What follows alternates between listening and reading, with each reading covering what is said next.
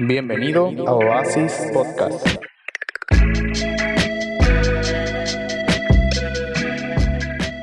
Hey, ¿qué onda? Bienvenido a un episodio más de Oasis Podcast. Mi nombre es Fernanda y me da gusto poder compartirte este mensaje el día de hoy. Y para entrar de lleno en este mensaje, no sé si has visto últimamente las redes sociales, has visto las noticias que están pasando en el mundo, que están pasando en nuestro continente, en América Latina o en nuestro mismo país. Son noticias terribles, de hechos terribles que se han llevado vidas inocentes de por medio. Y sin irnos tan lejos, en nuestra propia ciudad, en nuestra localidad, ¿cuántas veces no has escuchado de vidas inocentes que han sido quitadas y las personas que causaron estos no han tenido el peso de la justicia todavía sobre ellos? Yo me pongo a pensar esto y, y realmente no es justo todo esto que pasa. No es justo que por el deseo en el corazón del ser humano, por querer más, vidas inocentes sean quitadas, personas sean dañadas, familias sean destrozados, sueños sean destrozadas también. Y yo me pongo a pensar y realmente la realidad es esta. La realidad es que vivimos en un mundo caído, vivimos en un mundo roto, donde no siempre el buen comportamiento es recompensado y las malas acciones son castigadas. Vivimos en un mundo roto donde la justicia ha sido torcida por el pecado. Y en la Biblia viene la historia de un hombre que se llama Job. Este hombre era un hombre que dice la Biblia que era un hombre muy rico, que era un hombre bueno, un hombre íntegro, un hombre de palabra que vivía correctamente delante de Dios, que obedecía a Dios en todo lo que él hacía, tenía hijos, tenía muchas posesiones, era un hombre con mucho renombre en, en su país, en su región, y este hombre también tenía muchos animales. Dice que un día este hombre pierde todo lo que tenía, pierde a sus hijos, pierde sus posesiones, pierde a sus animales, pierde a sus servidores, pierde todo.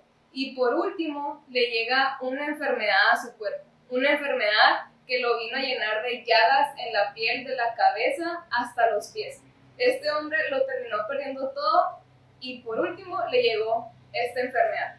Y esta, esto que te cuento es solamente el principio de esta historia de Job. Tiene una historia larga, pero eso es solamente el principio. Y tú como te pones a leer esto, dices, ¿cómo es posible que este hombre siendo bueno, viviendo una vida recta delante de Dios, haciendo todo lo correcto. ¿Cómo es posible que este hombre tenga que pasar por todo esto? ¿Cómo es posible que le llegue una enfermedad? ¿Cómo es posible que lo pierda todo? ¿Cómo es posible si él hizo todo lo bueno y aún así le vino todo esto? Y muchas veces es frustrante hacer todo lo correctamente moral o si eres un creyente hacer todo lo correcto delante de Dios, vivir una vida en obediencia a Dios y que al final en realidad no somos recompensados o no vemos el fruto que merecemos por eso. No vemos el fruto de todas nuestras buenas acciones, no vemos el fruto de todo nuestro buen comportamiento. Y muchas veces yo me he encontrado en esta situación donde llega ese sentimiento de frustración a mi vida porque hago todo lo correcto y de todas maneras nada sale como debe salir, me pagan con otra moneda y me desespero tanto porque digo, ¿por qué lo hago? Si de todas maneras me la van a pagar diferente. ¿Por qué lo hago o por qué estoy haciendo esto si de todas maneras no voy a ver el fruto? Si en este sistema que estamos viviendo, aquí dicen, el que no tranza no avanza. ¿Por qué no lo hago de esa manera mejor? Porque es más fácil, realmente es más fácil. Pero cuando estoy con ese pensamiento en mi mente, viene este otro a recordarme esta verdad. Es que sí, cuando yo tengo mi confianza y mi esperanza puestas en Dios, tengo la seguridad de que la recompensa que yo voy a recibir por eso va a ser algo mucho mayor que todo lo que este mundo me pueda dar. Tengo la seguridad de que cuando pongo mi confianza y mi esperanza en Dios, voy a recibir una recompensa mucho mayor. Es que es una recompensa que va a durar para siempre.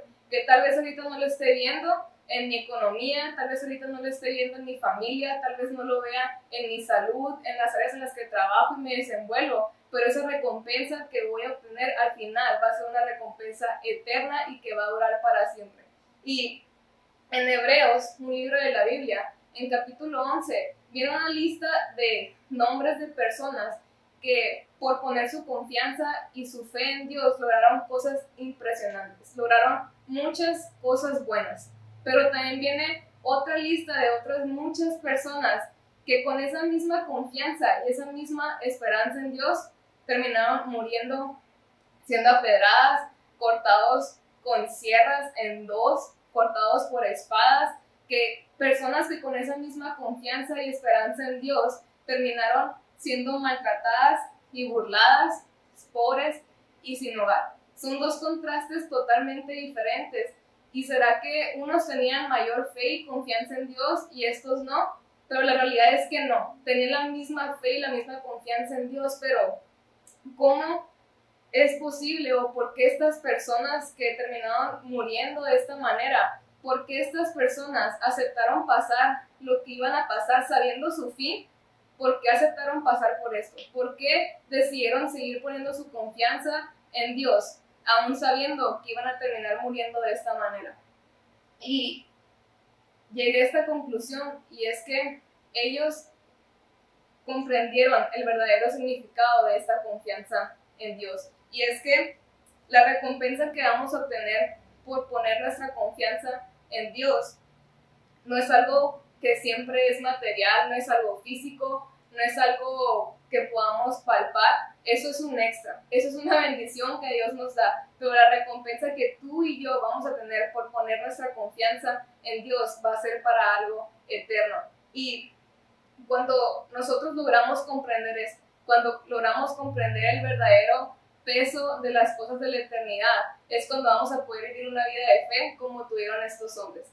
Cuando entendemos esto, podremos llevar una vida de fe como la llevaron ellos, en la cual no importa cuál sea nuestra circunstancia aquí en estos tiempos, aquí en esta tierra, siempre y cuando podamos tener esa seguridad de que cuando todo esto acabe, podemos tener una eternidad en su presencia, donde ya no habrá más sufrimiento, donde no habrá más dolor, donde no habrá más llanto y simplemente podremos estar para siempre con Él.